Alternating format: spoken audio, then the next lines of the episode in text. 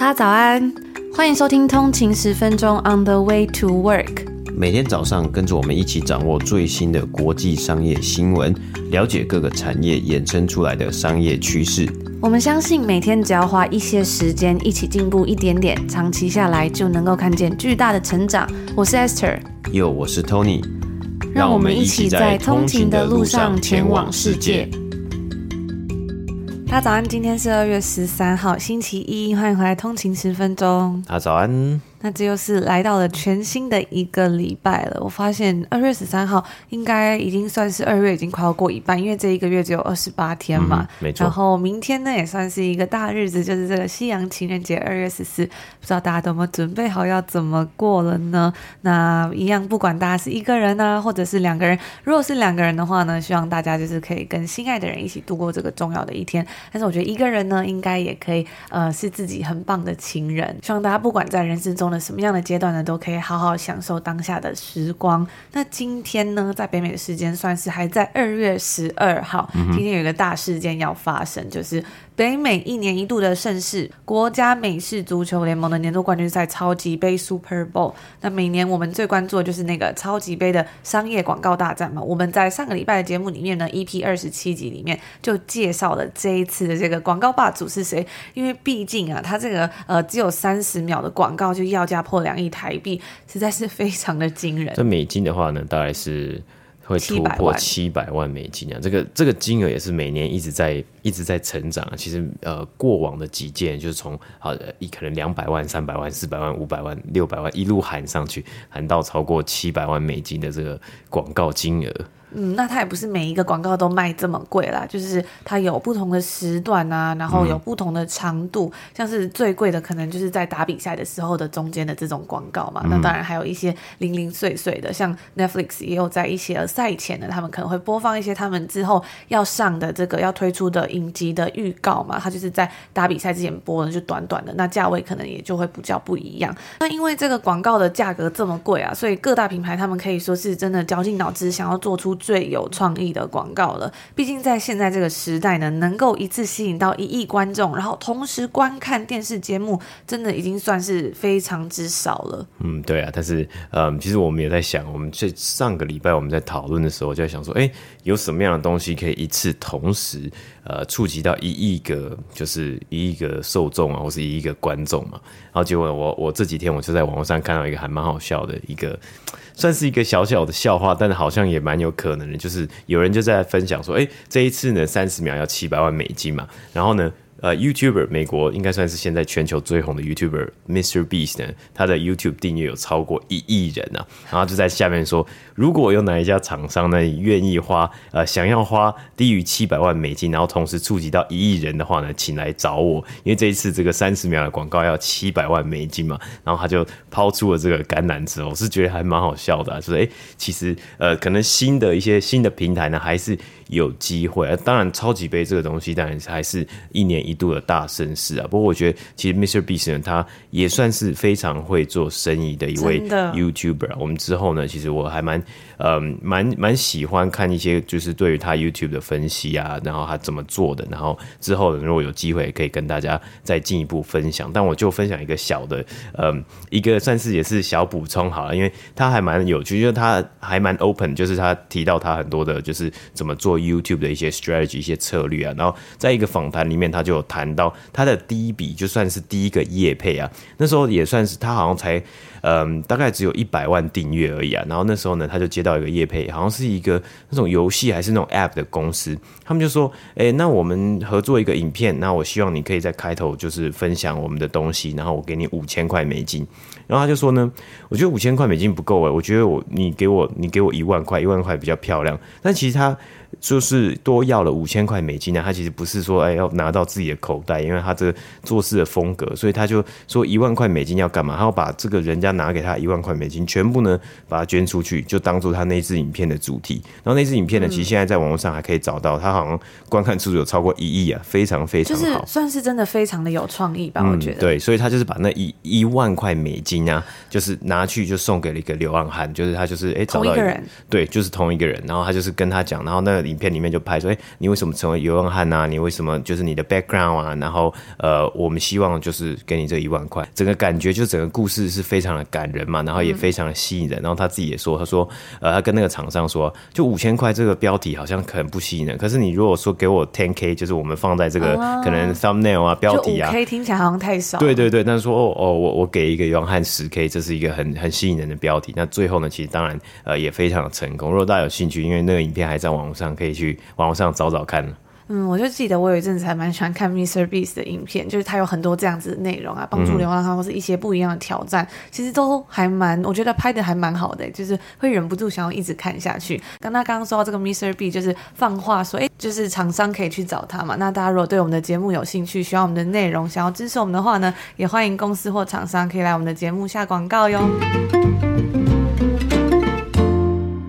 那回到刚刚讲这个超级杯啊，不知道大家还有没有记得，我们在去年呢，一样是在这个时间，就是在超级杯开打的时候，我们也有分享做了一期节目，跟大家提到说，这广告霸主是谁？不知道还有没有通勤族记得，在去年啊，其实嗯，整个超级杯，不管是在超级杯这种运动赛事，或是在整个市场上，最多最多的广告啊，其实就是这种加密货币产业。但是呢，今年在整个超级杯上面，却没有看到这个加密货币产业的公司花任何一毛钱在上面。不知道大家还记不记得去年 Coinbase？有一个非常有创意、低成本的 QR code 广告，就是他们用了非常低成本的方式，真的很低哦。就是他们做了一个影片，那那影片就是在电视上面播放弹跳的 QR code，就是有一点像是那种荧幕保护城市，不是会有那个一个东西在那里跳来跳去嘛，像 DVD 啊或什么的。然后他们就做了一个 QR code，然后是会变色的。那观众呢，就是直接在家里看电视的时候，就是直接可以拿起手机，然后来扫描这个 QR code。扫描之后呢，它就是有一个优惠，让你去注册。就可以得到价值十五块美金的比特币，然后它是限时的嘛，所以呢，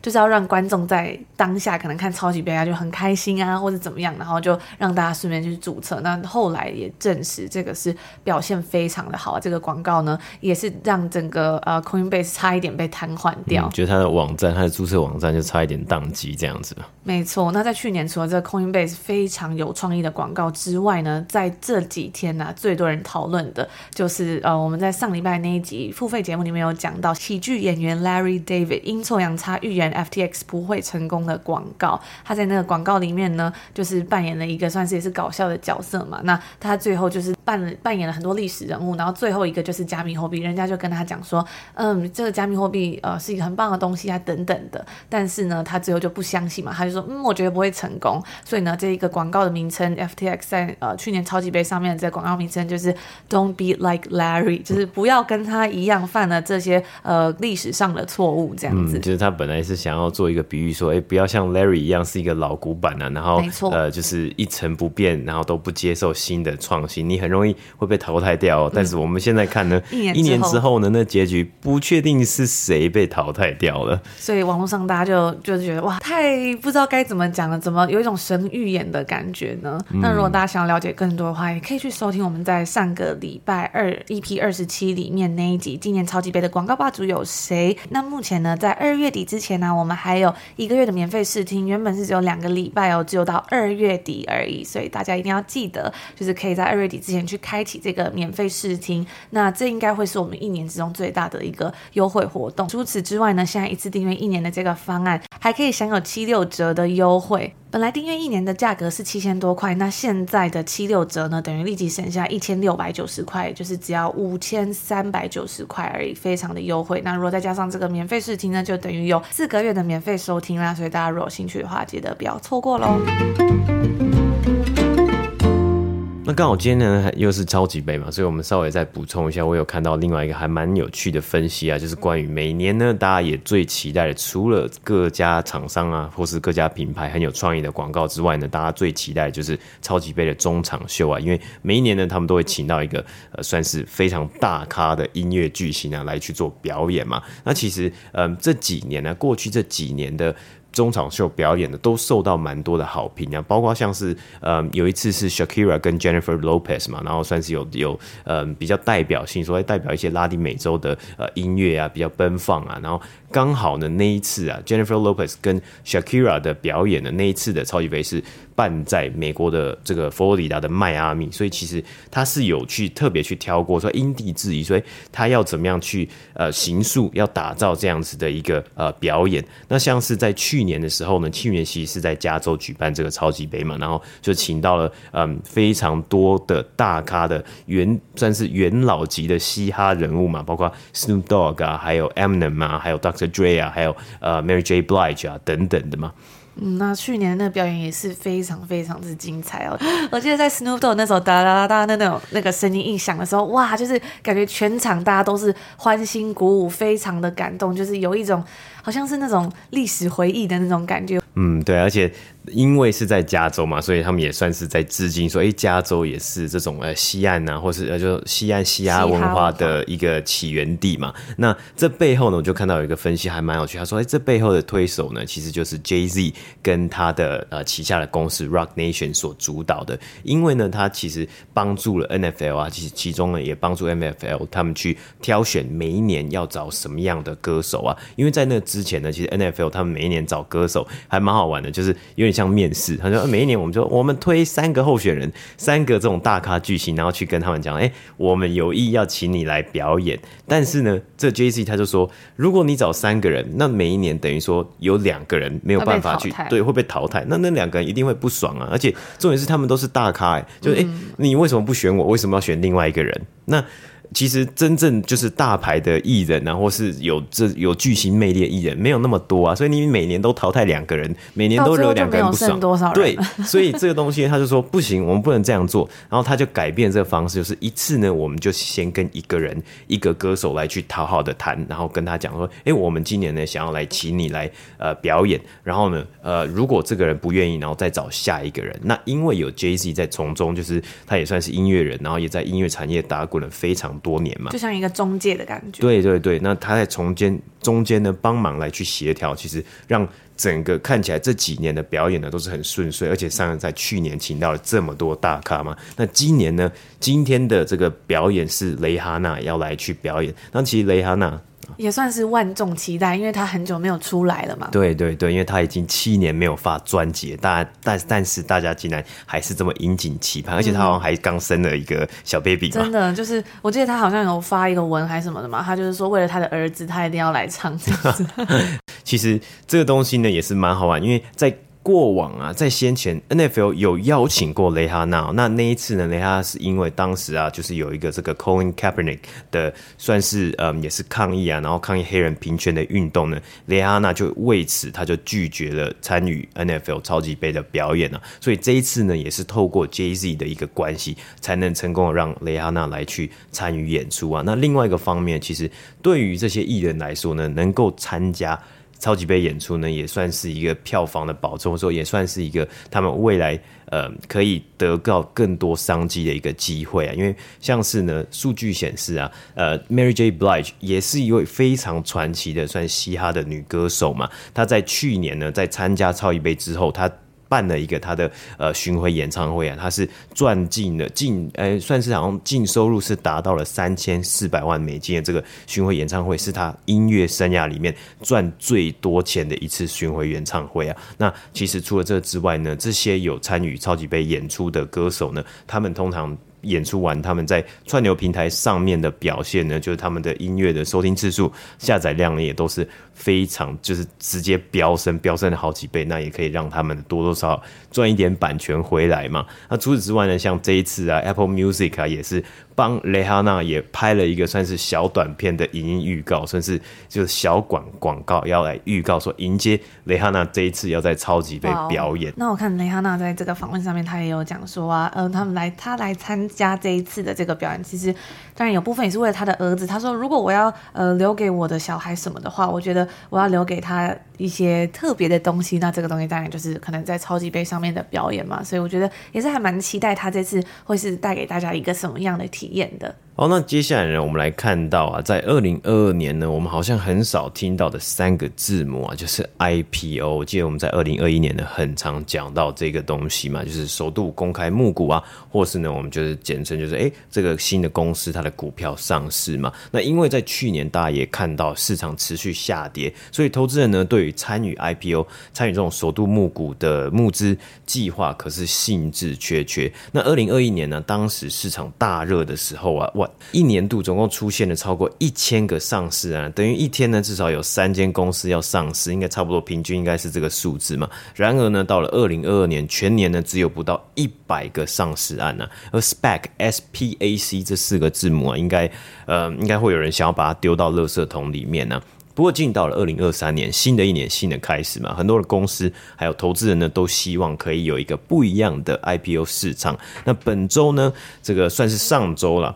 那上周呢，太阳能追踪系统公司 Next Tracker 呢，正式的在纳斯达克上面进行交易了。他们这次啊是募得了超过六亿美金，也算是这四个多月以来最大的上市案了。那他们在呃募股的时候呢，其实更卖出了比起他们预期多十五 percent 的股份啊。所以这样子的一个成绩呢，让大家在观察说，诶，是不是 IPO 的市场有一点点要回温呢？其实呢，在今年上半年还有一些公是他们有意呢要来上市，包括许多的餐厅集团都正在规划上市，例如 Fogo Hospitality、Banana Brands 以及 Cava Group 等等的。那更多的呢是今年的下半年，很多人呢，很多媒体目前是在预测，当然这是只是预测，也不稳定。说如果下半年的情况怎么了，会不会有不一样的变化？但是呢，大家都在预测今年下半年会有更多的大咖新创，他们预计要来上市啊，例如外送平台。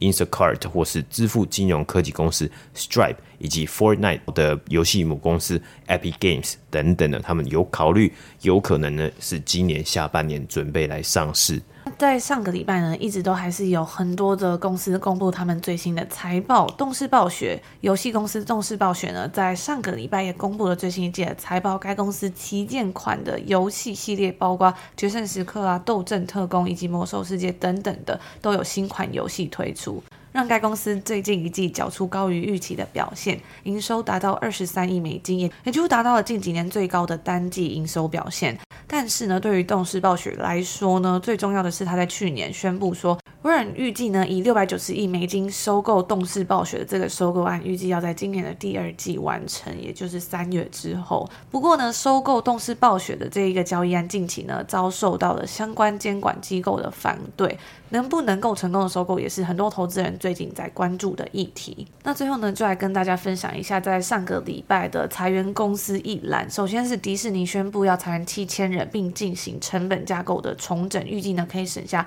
五十五亿美金。除此之外呢，Yahoo 也宣布要裁员百分之二十的人，影响到将近是一千六百个工作。网域注册商以及主机代管服务商 GoDaddy 将裁员五百三十名员工，大概是公司的百分之八左右。那微软旗下的 GitHub 也宣布裁员。十个百分比，并且要减少办公室的空间。最后是先买后付 （Buy Now Pay Later） 的公司 Affirm。宣布裁员将近百分之二十的人，股价呢在财报公布之后大跌。那以上呢就是在上个礼拜宣布的一些裁员的公司。那以上呢就是我们今天要跟大家分享的内容啊。其实我们今天分享的内容呢，也是我们在上周六通勤精量电子报的一些内容。所以如果你有兴趣想要了解更多的话呢，我们也已经把这个的算是呃文字档案配上有连结的这个文字的档案呢，放在我们的官网上面了。连结我会放在今天的 show No 里面，大家。如果想要更深入的看一些，呃，因为我们在讲到每一篇的新闻里面呢，其实